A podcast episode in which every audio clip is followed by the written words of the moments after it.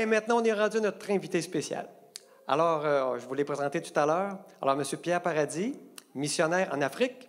Alors, on est très heureux que vous soyez ici. Votre épouse également, Muriel. Madame Muriel, merci d'être là. Alors, je vous invite sans plus tarder à venir nous parler du message de Dieu ce matin. Alors, je vous invite à, à accueillir notre invité ce matin.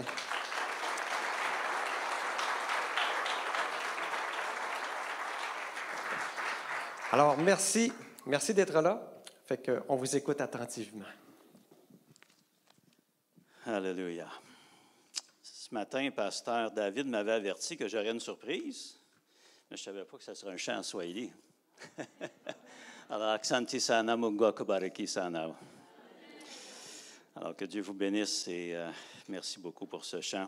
Ça nous rappelle nos sept années au Congo. Vous savez, la louange au Congo, c'est vraiment une force des églises là-bas.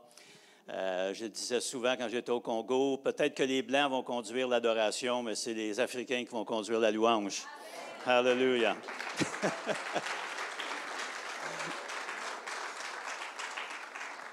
Vous savez, j'ai jamais été un bon danseur, même sept ans au Congo n'ont pas réussi à faire de moi un danseur. Euh, mais là-bas, je pense qu'il y a une raison, c'est que la maman porte l'enfant dans son ventre neuf mois et la maman, elle est dans la chorale et elle danse et elle bouge. Donc l'enfant apprend le rythme aussi. Et après ça, l'enfant naît et elle, porte l'enfant au dos avec la pagne et l'enfant continue à bouger avec la maman pendant deux ou trois ans. Donc, ce n'est pas étonnant que quand il est tout petit, il sait déjà danser. Je n'ai pas eu ce privilège-là. Alors, on est vraiment heureux d'être avec vous. Ça fait déjà trois ans qu'on a passé ici. Donc, 2019, euh, on était avec vous. Et euh, bien sûr, la pandémie a frappé. On a tous connu euh, certains contretemps dans nos projets, dans nos plans. Nous-mêmes, on était en Afrique du Sud et euh, on devait revenir en avril 2020. Et finalement, on a pu revenir uniquement à la mi-juillet. Donc, on a été coincés. On a fait 111 jours de confinement là-bas pour ensuite avoir 14 jours de quarantaine dans notre maison chez nous, à Boucherville.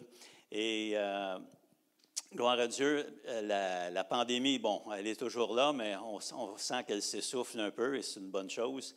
Mais euh, on a quand même gardé, euh, on s'est gardé actif. Alors, bien qu'on ne pouvait pas visiter les églises parce que la plupart des églises étaient soit fermées ou soit avec un nombre restreint, on a pu quand même continuer. Je fais une maîtrise présentement en missiologie et je suis à l'écriture maintenant du mémoire. Donc, c'est pour ça qu'on se redirige vers le Sénégal pour les prochaines années. Et euh, je suis allé au mois de janvier, février faire une visite euh, de courtoisie exploratoire et d'introduction à notre ministère auprès des Assemblées de Dieu du Sénégal. J'étais à Dakar et aussi les environs. Et euh, on veut collaborer avec eux pour les amener à avoir leur propre structure missionnaire dans le pays, qu'ils puissent trouver, former, recruter et envoyer des missionnaires sénégalais dans les limites de leur pays, peut-être vers les peuples non atteints, mais aussi même en dehors de leurs frontières géographiques. Alors, priez pour nous. Euh, peut-être après nous avoir connus un peu plus, pour ceux qui ne connaissent pas, vous allez prier très fort pour nous, parce qu'on en a besoin. Et vous allez dire, cet homme a vraiment besoin de prière. Mais on est content d'être ensemble. Mon épouse Marielle, on va célébrer au mois d'octobre 45 années de mariage. On a un petit-fils. Euh,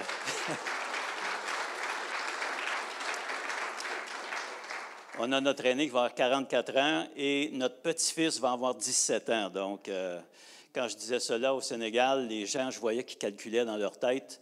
Alors, je les rassurais, je disais, ne vous inquiétez pas, quand moi et maman Marielle, on s'est épousés, on avait terminé l'école primaire. Gloire à Dieu. Alors, je remercie Pasteur David et euh, toute l'équipe euh, ici à l'Église de Rimouski qui continue de supporter notre ministère. Je pense que vous êtes partenaire avec nous depuis le tout début. En République démocratique du Congo, on a fait sept ans. Ensuite, on a été dirigé une école de mission à Pretoria, en Afrique du Sud, pendant sept ans aussi. Et là, la COVID a frappé, a un petit peu ralenti nos plans, notre transition. Mais maintenant, on veut travailler dans l'Afrique de l'Ouest, donc en français, et euh, aider euh, les pays qui sont dans cette région-là à développer l'aspect missionnaire euh, dans leur congrégation et aussi dans leur mouvement. Amen. Je crois que c'est assez de parler de nous. J'ai juste une petite annonce avant pour mon épouse. Si je ne la fais pas, je vais avoir un problème dans l'auto jusqu'à Montréal. Alors, on a un programme de parrainage pour des enfants, pour la scolarisation des enfants. on est toujours en contact avec les églises du Congo et on a formé un coordonnateur pour ce programme-là. On a plus de 200 enfants qui sont parrainés et euh, ça les aide grandement dans leurs études, bien que officiellement l'éducation est gratuite au Congo, mais on sait très bien que tout le monde paie quelque chose.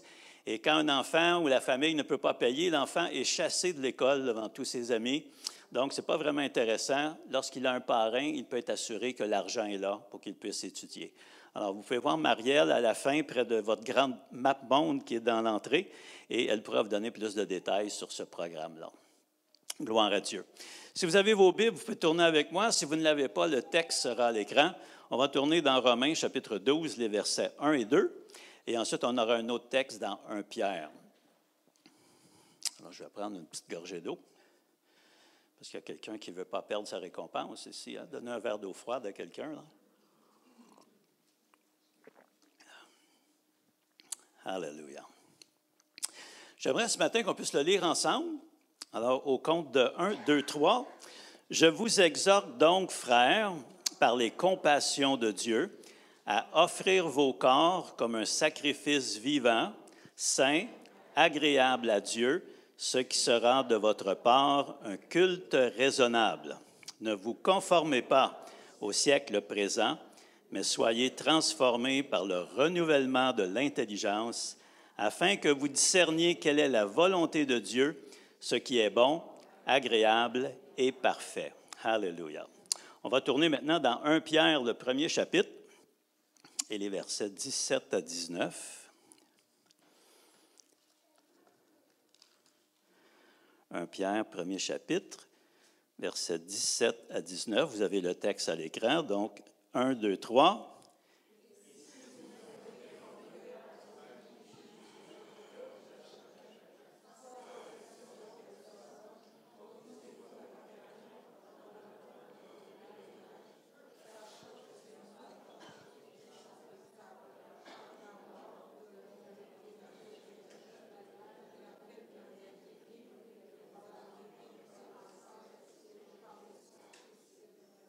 Amen.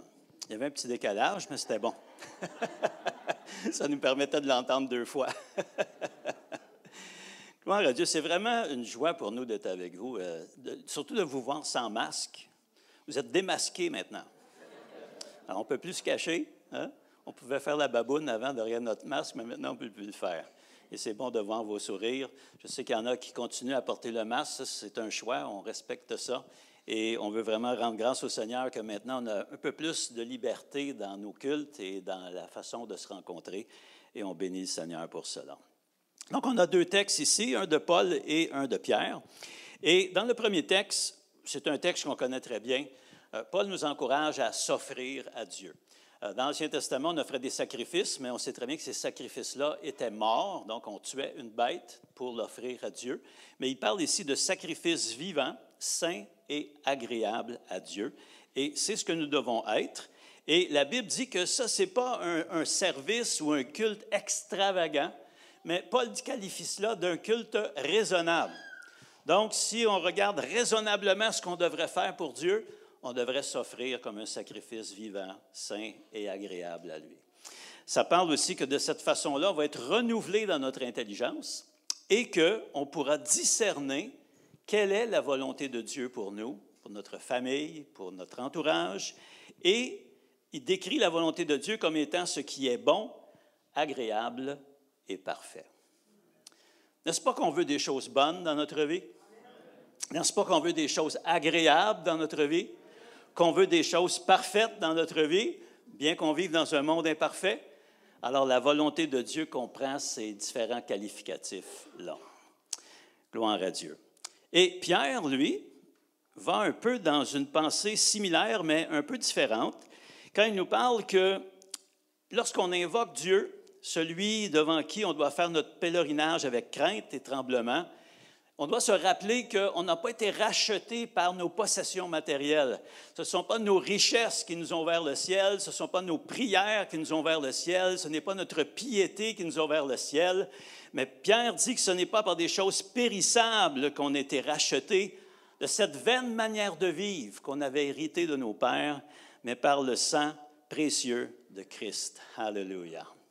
N'êtes-vous pas heureux d'avoir été racheté de cette vaine manière de vivre? Je me souviens à l'âge de 18 ans, quand j'ai reçu Jésus-Christ, vous savez, à 18 ans au Québec, on devient majeur, on devient un adulte, on a tous les droits légaux.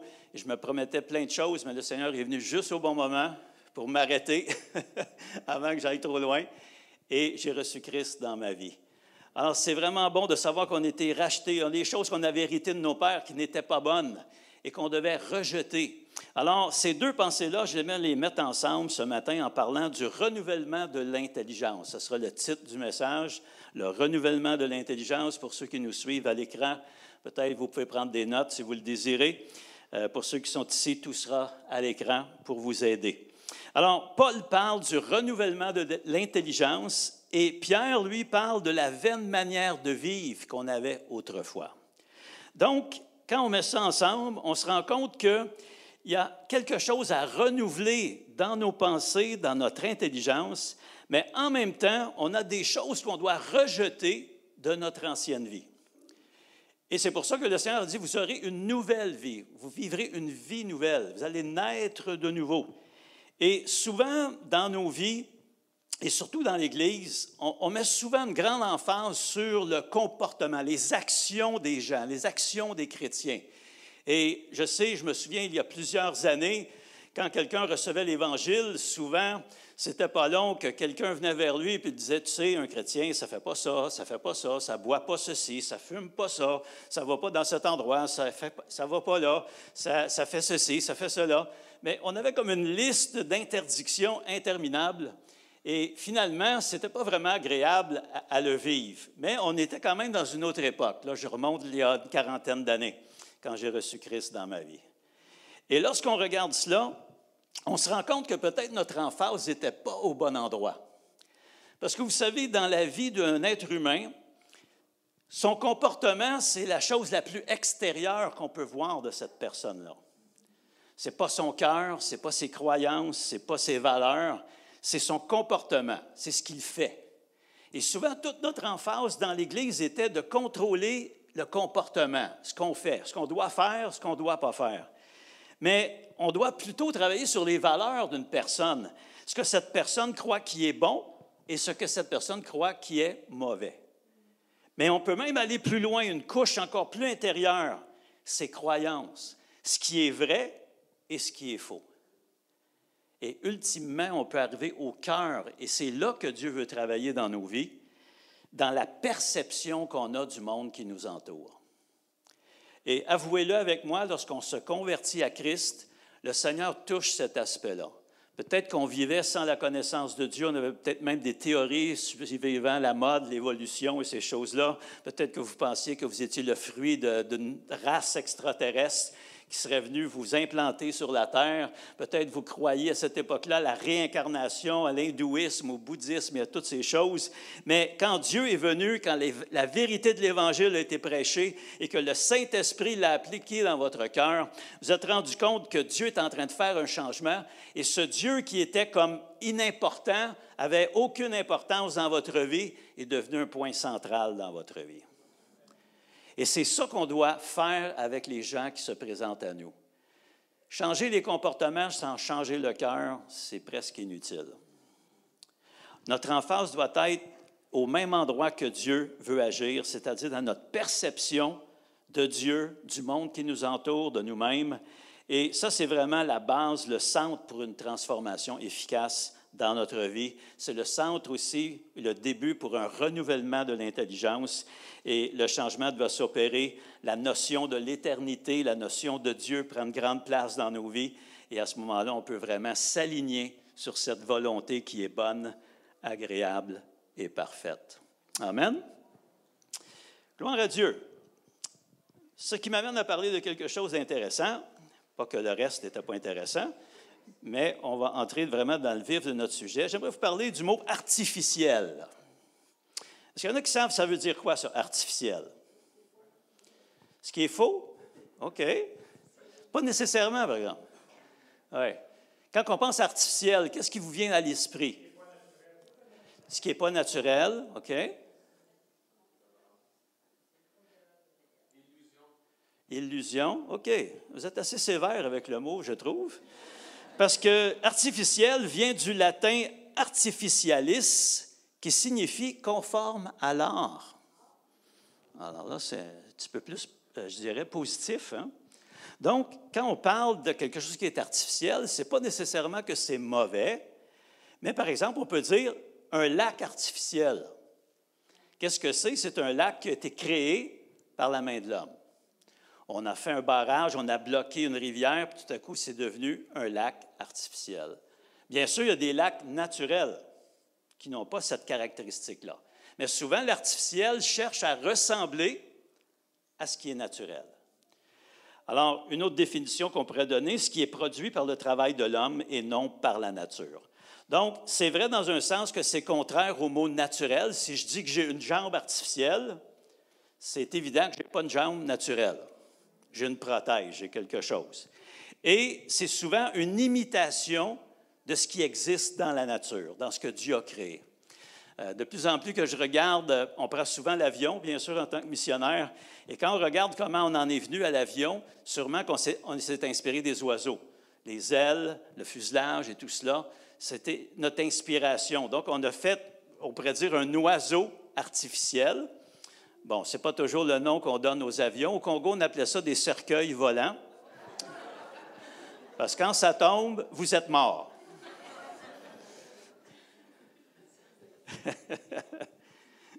Donc, on, connaît l'idée euh, des membres artificiels. Hein, on a, par exemple, les amputés de guerre ici au Canada qui vont faire des prothèses des membres, soit des bras, des jambes, euh, pour des gens qui ont subi une amputation. Et j'ai une question pour vous d'ordre général. D'après vous, la première prothèse, a été faite quand? Pensez-vous que c'était à l'époque, par exemple, de peut-être en 1500, à l'époque de Léonard de Vinci, les grandes découvertes? Non? C'est plus récent ou plus tard? Plus avant ça. OK. Plus récent? Combien pensent que c'était plus récent que ça? OK. Combien qu'il y en a qui pensent que c'était même avant ça? OK. OK, avant ça. Est-ce qu'au temps de Jésus, il y avait des prothèses? Peut-être. OK, là. On est un petit peu moins sûr. Oui. OK. Alors, les premières prothèses, ou la première prothèse selon ce que j'ai lu, elle est au 5e siècle avant Jésus-Christ. Et savez-vous ce que c'était? Quand j'ai lu ce que c'était, ça m'a fait sourire, mais je me suis dit après, peut-être que c'est important. La première prothèse, cinq siècles avant Jésus-Christ, c'était un gros orteil en bois. Bon, écoutez, si je perds mon gros orteil, peut-être que d'avoir un gros orteil en bois, ça peut m'aider. Je ne sais pas. Mais c'était la première prothèse. Et j'aimerais vous montrer une photo. Je pense qu'elle est déjà là. Et ça, j'ai trouvé ça cette semaine. Et quand j'ai vu cette photo, j'ai dit, il faut que je l'inclue dans mon diaporama. C'est ce qui a, euh, qui a, expliqué mon petit retard pour l'envoyer à l'équipe technique ici, parce que j'ai voulu ajouter ça. Je ne sais pas si vous voyez, mais c'est une prothèse, c'est un faux pied vous avez un faux doigt, vous avez même une partie d'une main qui, c'est comme un gant que vous mettez, puis si vous manque deux ou trois doigts, eh bien, ils sont là pour donner une illusion que vous avez une main complète. Et c'est intéressant parce que ça, c'est fait en Afrique. Gloire à Dieu. Alors, ça peut permettre à quelqu'un qui a perdu un membre de vivre quand même une vie euh, sans être stigmatisé par les gens qui l'entourent. Gloire à Dieu. Maintenant, toutes ces choses-là artificielles, ça nous amène à notre monde moderne. Et sûrement vous avez déjà entendu parler de l'intelligence artificielle. Hein, vous utilisez ça tous les jours, soit avec votre portable, votre téléphone intelligent, euh, les tablettes, c'est de l'intelligence artificielle. Donc, on a créé des cerveaux qui pensent pour nous artificiellement. Et tout un vocabulaire est entré dans les 20, 30 dernières années dans notre quotidien et on utilise ces mots-là sans trop réaliser à quoi parfois ils correspondent. On parle par exemple de concepteur. On ne peut pas concevoir une intelligence artificielle qui n'aurait aucun concepteur. Pourtant, il y a des gens qui conçoivent tout l'univers sans qu'il y ait un créateur. Ça, c'est intéressant. Ensuite, on parle de programmer. Sûrement, vous avez déjà entendu ce terme-là aussi. Hein, on va programmer, on met un programme dans ton ordinateur, un nouveau programme, ça va faire ceci, ça va faire cela. Ensuite, bien sûr, avec les bonnes choses viennent les mauvaises. On a des virus. Hein, on n'avait pas juste le coronavirus. On avait des virus aussi que Norton devait se charger d'éliminer dans nos ordinateurs. On avait des bugs. Des fois, on utilisait un programme, puis un comme on dit, il bug. L'écran a gelé. Qu'est-ce qu'on fait? Ensuite, on a téléchargé. Est-ce qu'il y en a qui ont téléchargé quelque chose récemment? Oui, soyez pas gênés. Oui, oui, on a le droit, il n'y a pas de problème. Il y a installé. Installer, c'est important aussi. Qui connaît le mot ou l'expression mise à jour? Je pense que si vous utilisez un système d'exploitation, Windows ou Apple, vous savez que constamment sont en train de nous donner des mises à jour, juste pour nous faire comprendre combien ces gens-là sont importants pour nous. Et finalement, le monde virtuel. Hein, le virtuel. Il y a des choses qui existent hein, dans le cloud, hein, dans les nuages. Je ne sais pas quand il pleut si toutes nos données retombent à terre. Mais on nous parle du cloud. J'ai envoyé ça dans le cloud. Gloire à Dieu, c'est merveilleux, ça ne prend pas de place dans ton ordi. Et quand tu te connectes, tu peux aller chercher tes données dans le cloud. Mais le cloud, il doit être à quelque part. Il n'est pas dans le ciel, il n'est pas dans le nuage, mais il est à quelque part. Regardons un peu la, correspondance qu'on peut tirer entre cette intelligence artificielle et le programme de Dieu pour nous. Quand on regarde le concepteur, c'est sûr que pour le chrétien, on regarde l'univers, on regarde la Terre qui nous entoure. On, on nous parle maintenant de voyages possibles vers Mars qui va durer des années. Et ça, c'est une des planètes les plus proches de nous. Et ça, c'est dans un système solaire. Il y a des milliards de systèmes solaires. Dieu a créé la nature et l'univers tellement grand qu'il faut presque être un idiot pour croire que c'est arrivé tout seul. Désolé pour ceux qui croient ça. On ne pourra jamais, même si on vivrait 2000 ans, voyager à la vitesse de la lumière, puis atteindre la fin de l'univers. Alors, clairement, Dieu nous a montré qu'il nous a placés sur la terre et qu'il y a un but pour ça.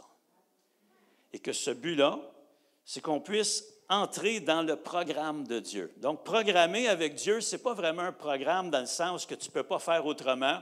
Euh, Dieu dit tourne à gauche, tu tournes à gauche. Dieu dit tourne à droite, tu tournes à droite. Arrête, arrête, recule, tu recules. Non. Dans le programme de Dieu, programmer, je dirais plus, c'est ta destinée. C'est ce que tu vas vivre en suivant le Seigneur. C'est ce que tu vas expérimenter en étant fidèle à ce Dieu qui t'a appelé. Et le programme de Dieu, la destinée de Dieu pour nous, elle est vraiment bonne, agréable et parfaite, comme on a lu dans Romains, le douzième chapitre. Mais bien sûr, il y a des virus puis il y a des bugs. Le plus gros virus qu'on a, c'est le diable. C'est tout un virus parce que lui, il est constamment là. Il agit. La Bible nous dit qu'il agit dans le monde. Et dans Jean, ça dit que le Fils de l'homme, le Fils de Dieu, a paru afin de détruire les œuvres du diable. Alléluia. Et c'est ce qu'on veut voir dans nos vies, c'est ce qu'on veut voir chez nos bien-aimés. On veut que les œuvres de l'ennemi soient détruites et que le royaume de Dieu s'installe dans leur vie et dans leur cœur. Les bugs dans nos vies, bien, ça, on en a parfois, c'est le péché. La Bible nous dit qu'il n'y a personne qui ne pêche pas. Si quelqu'un est persuadé de cela, la Bible dit qu'il fait Dieu menteur. Alors, j'aime mieux croire Dieu que vous. Désolé. Mais on, a tous nos problèmes avec le péché, n'est-ce pas? On a tous quelque chose qui est une faiblesse dans nos vies. Pour un, ça peut être une chose. Pour un autre, ça peut être quelque chose de complètement différent. Mais on a tous à lutter contre cela tant qu'on sera sur la terre. Donc, parfois, on a des bugs dans notre système. Qu'est-ce qu'on télécharge? Selon vous, quel est le programme qu'on télécharge? On le prend où, le téléchargement? Oui, la parole de Dieu. Voilà qu'est-ce qu'on veut télécharger. Alléluia. Mais vous savez, il y a beaucoup de gens qui téléchargent, mais ils n'installent pas. Récemment, j'ai renouvelé mon Norton, je l'ai téléchargé. J'avais tout ce qu'il fallait pour protéger mon ordinateur, mais si je ne l'installe pas, j'ai aucune protection dans mon ordinateur. Alors ça, c'est important. Il y a des gens qui accumulent des téléchargements dans la parole, écoutent des séminaires, écoutent des prédications à droite, à gauche, sur YouTube, partout. Mais il faut télécharger puis installer. Puis installer, c'est l'obéissance. C'est de mettre en pratique la parole de Dieu dans notre vie. Les mises à jour, gloire à Dieu pour le Saint-Esprit. Souvent, il vient vers nous, il nous met à l'esprit quelque chose, puis il dit hum, Mon frère, ma soeur, ça, tu as besoin d'une mise à jour. Tu roules encore sur un vieux programme. Il va avoir des bugs si tu continues comme ça. Mais le Saint-Esprit vient et il fait la mise à jour avec nous. Et finalement, le virtuel, Dieu ne veut pas qu'on vive dans un monde virtuel. Dieu veut qu'on vive dans un monde réel. Alors ce matin, j'aimerais m'adresser à tous les chrétiens qui sont demeurés dans le virtuel. Et je vous invite ce matin, s'il vous plaît, redevenez des chrétiens réels, des chrétiens visibles qu'on peut toucher, qu'on peut saluer, qu'on peut s'épauler les uns les autres, qui ont les mains levées dans le sanctuaire de Dieu, qui viennent encourager leurs frères et sœurs à l'Assemblée. Alors, je crois que c'est derrière nous maintenant le temps de la survie. C'est le temps à nouveau de vivre et de vivre pleinement pour le Seigneur Jésus-Christ. Alléluia. Gloire à Dieu. Notre tendance humaine, c'est souvent de télécharger beaucoup d'informations. Mais parfois, on n'installe pas grand-chose. Donc, on a l'information, mais elle n'est pas installée dans notre vie, elle n'est pas pratiquée dans notre vie. Il y a un livre qui a été écrit récemment par Graham Cole. Je vous traduis le titre et j'ai trouvé le titre super intéressant. La théologie que nous déclarons versus celle que nous vivons. Il y a beaucoup de choses qu'on déclare en tant que chrétien, mais est-ce qu'on le vit? Hein? Quand on dit à quelqu'un, Dieu est fidèle, Dieu est bon, Dieu fait ceci, Dieu fait cela, oui, c'est bon, mais est-ce que tu le vis? Et si tu ne le vis pas, les gens ne sont pas fous quand même à l'extérieur. Ils vont voir qu'il y a une différence, il y a comme un désaccord entre ce que tu déclares de ta bouche et ce que tu fais avec ta vie. C'est important pour nous, de tout ce qu'on reçoit de la parole de Dieu, d'essayer autant que possible de l'intégrer dans notre vie de télécharger, mais aussi d'installer le programme de Dieu dans notre cœur et dans notre vie. Le disciple de Jésus doit intégrer la vérité de la parole de Dieu dans sa vie de tous les jours. Et c'est ça notre grand défi en tant que chrétien. On ne vient pas à l'Église juste parce qu'on n'a rien à faire le dimanche matin. On vient à l'Église parce qu'on veut entendre une certaine information. Et lorsqu'on l'entend, on demande au Saint-Esprit, s'il te plaît, que tu puisses intégrer cela dans ma vie que je puisse être un chrétien vraiment réel et non pas virtuel. Un chrétien qui est là, un chrétien sur qui on peut compter, un chrétien qui s'implique, un chrétien qui, euh, même au travail, même quand il n'y a pas de chrétien autour, il est encore chrétien. Pas des agents secrets, là. Hein? Vous êtes au bureau, personne ne sait que vous êtes chrétien. Vous êtes à l'école, personne ne sait que vous êtes chrétien. Vous êtes un agent secret de Dieu. Vous avez votre chrétienté cachée ici. De temps en temps, vous pouvez la montrer, mais vous la cachez tout de suite. Non, vivez votre foi ouvertement. Amen. Il n'y a pas de honte à être chrétien, au contraire, c'est une gloire, parce que nous appartenons à Jésus-Christ. Et un jour, ce Jésus sera le roi de toute la terre. Alors, on prépare déjà son royaume. Alors, on peut changer cette tendance d'accumuler de l'information, mais de ne pas l'installer dans notre vie. Et avec l'aide de Dieu, avec l'aide du Saint-Esprit, on peut faire toutes ces différentes mises à jour qu'on a à faire dans notre cœur et dans notre vie. J'aimerais lire un dernier texte avant de terminer. Dans Philippiens 3, verset 12, Paul dira, Ce n'est pas que j'ai déjà remporté le prix ou que j'ai déjà atteint la perfection, mais je cours pour tâcher de le saisir, puisque moi aussi j'ai été saisi par Jésus-Christ. La manière que Paul présente ça ici, c'est comme s'il y aurait deux façons d'appliquer le mot saisir. Et je crois que chacun de nous, si on est chrétien, un jour, l'Évangile nous a été présenté, Christ nous a été présenté comme sauveur, puis on l'a saisi. Alléluia. On dit, Jésus, viens dans ma vie, j'ai besoin de toi, tu vas faire la différence, je vais vivre pour toi. Mais il y a une différence entre saisir Christ et se laisser saisir par Jésus-Christ. Quand Christ se saisit de nous, ce n'est plus notre volonté, mais on va prier comme Jésus, non pas ma volonté, mais que ta volonté, Père, soit faite. Nos aspirations vont être celles que Dieu a pour nous. Nos priorités vont être les priorités de la parole et les priorités divines dans notre vie. Frères et sœurs, peut-être vous avez saisi Jésus-Christ, peut-être ceux qui nous écoutent à l'écran, peut-être même vous, vous n'avez même pas encore saisi Jésus-Christ. vous avez une opportunité ce matin de pouvoir le saisir, d'installer son programme dans votre vie. Mais si ça, c'est déjà fait, il faut maintenant se laisser saisir par lui. Et pour ça, il faut déclarer faillite. Hein? Une saisie, souvent, c'est après une faillite. Alors, pour laisser Jésus se saisir de nous, souvent, il faut dire, Seigneur, dans tous les domaines, je suis une faillite. Viens me saisir. Alléluia. Viens prendre contrôle. Viens devenir le propriétaire de tout ce que je suis, de tout ce que je pense, de tout ce que j'ai. Et à partir de là, ça devient une aventure et une expérience incroyable qu'on peut vivre avec Dieu.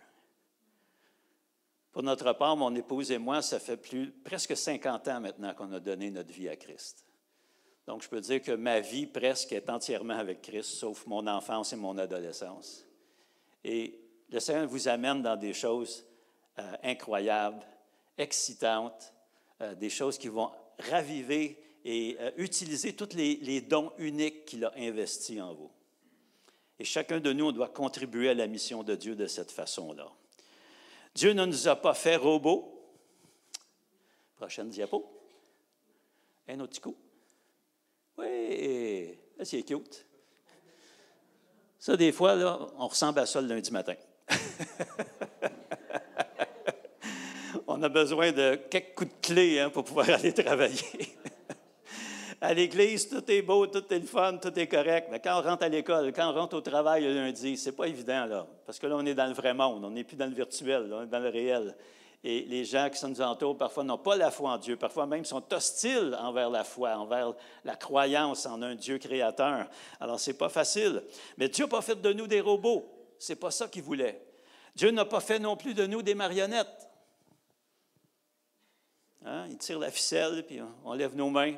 C'est le temps de louer Dieu, nos deux bras lèvent. C'est le temps de chanter, nos bouches bougent. C'est le temps de marcher, nos pieds avancent. Dieu ne voulait pas ça non plus. Il voulait vraiment des créatures qui pourraient choisir de l'aimer. Et je suis vraiment content que c'est le choix que vous avez fait, la plupart d'entre vous ici, puis même ceux qui nous suivent. Mais si vous n'avez pas fait ce choix, eh bien, sachez que Dieu nous a créés et chacun de nous, on est unique. Chacun de nous, on a cette ressemblance possible avec Dieu. La, nature de Dieu, l'image de Dieu en nous est encore là, même si on est dans le péché, même si on est loin de lui, même si on est rebelle à lui. Il y a une capacité qui est là en nous d'être restauré et d'être à l'image de ce Dieu qui nous a aimés. Quand on regarde chaque personne ici à l'écran, ils sont tous différents par âge, par nationalité, par genre, par âge. Mais ce matin, je vous invite à penser et à réfléchir à la hauteur de notre ressemblance avec Dieu dans cette capacité de choisir et de surtout de faire les bons choix. Alors ce matin, j'aimerais faire un appel rapidement.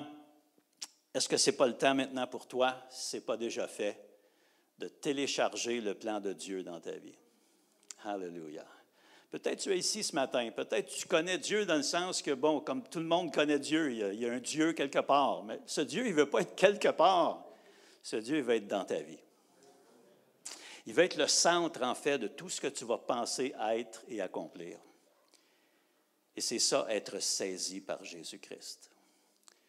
Alors ce matin, j'aimerais prier, s'il y a des gens ici dans cette salle qui aimeraient recevoir Christ dans leur vie, télécharger le plan de Dieu, mais surtout l'installer pour que ça fonctionne bien, qu'il n'y ait pas trop de bugs et de virus, j'aimerais demander que vous puissiez simplement dire, Pasteur Pierre, j'aimerais recevoir Christ dans ma vie ce matin. Simplement lever la main là où vous êtes. Et peut-être qu'il y a des gens aussi qui nous suivent à l'écran. Vous pouvez le faire aussi à la maison. Bien sûr, je ne peux pas voir votre main. Je ne suis pas chez vous. Mais si vous voulez recevoir Christ dans votre vie, installez le programme de Dieu dans votre vie. Ne pas avoir simplement une intelligence artificielle, mais une intelligence spirituelle réelle, une connaissance de Dieu. Alléluia. Est-ce qu'il y a quelqu'un qui est dans ce besoin-là ce matin? Sentez-vous libre? Il n'y a personne ici qui va vous juger. Oui, je vois une main. Merci, merci, merci.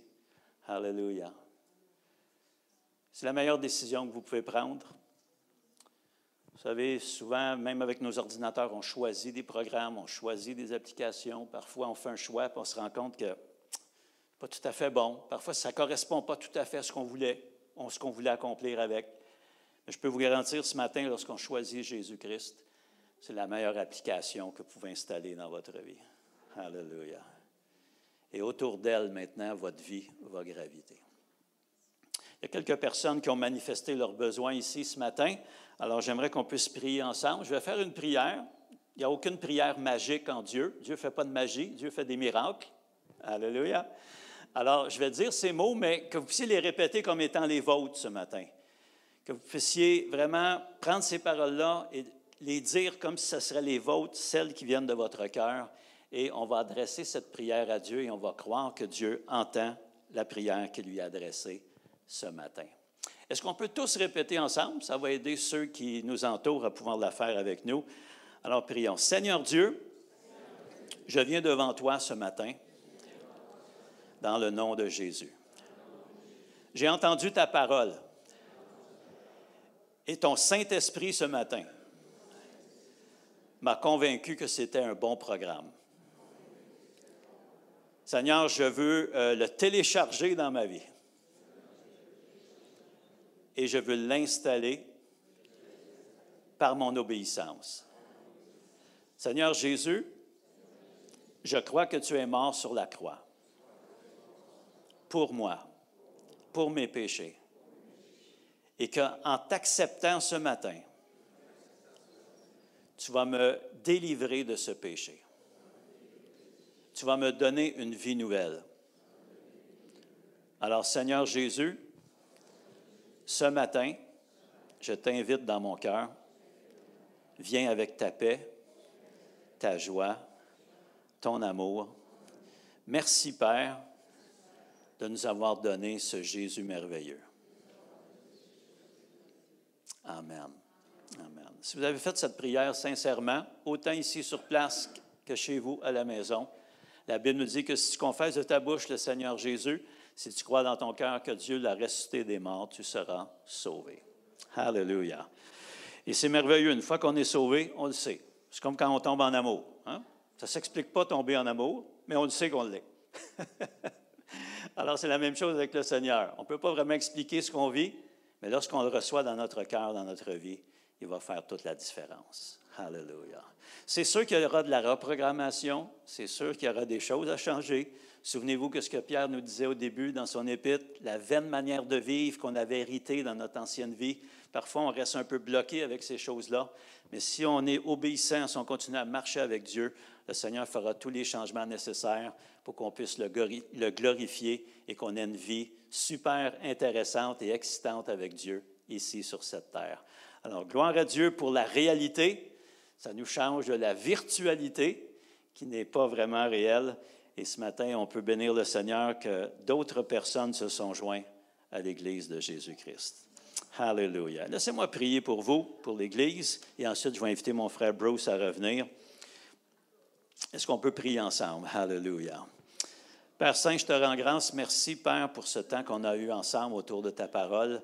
Merci pour ces gens, Seigneur, qui se sont tournés vers toi, autant ici sur place que peut-être à la maison. Et on te demande, Seigneur, de faire ce changement, cette transformation dans les cœurs et dans les vies.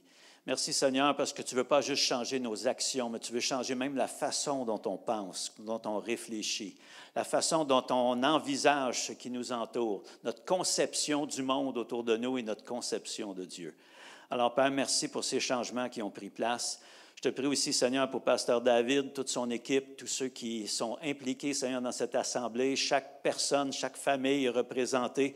Seigneur, que tu puisses donner de l'accroissement, Seigneur, non seulement en nombre, mais en influence, Seigneur, dans cette région.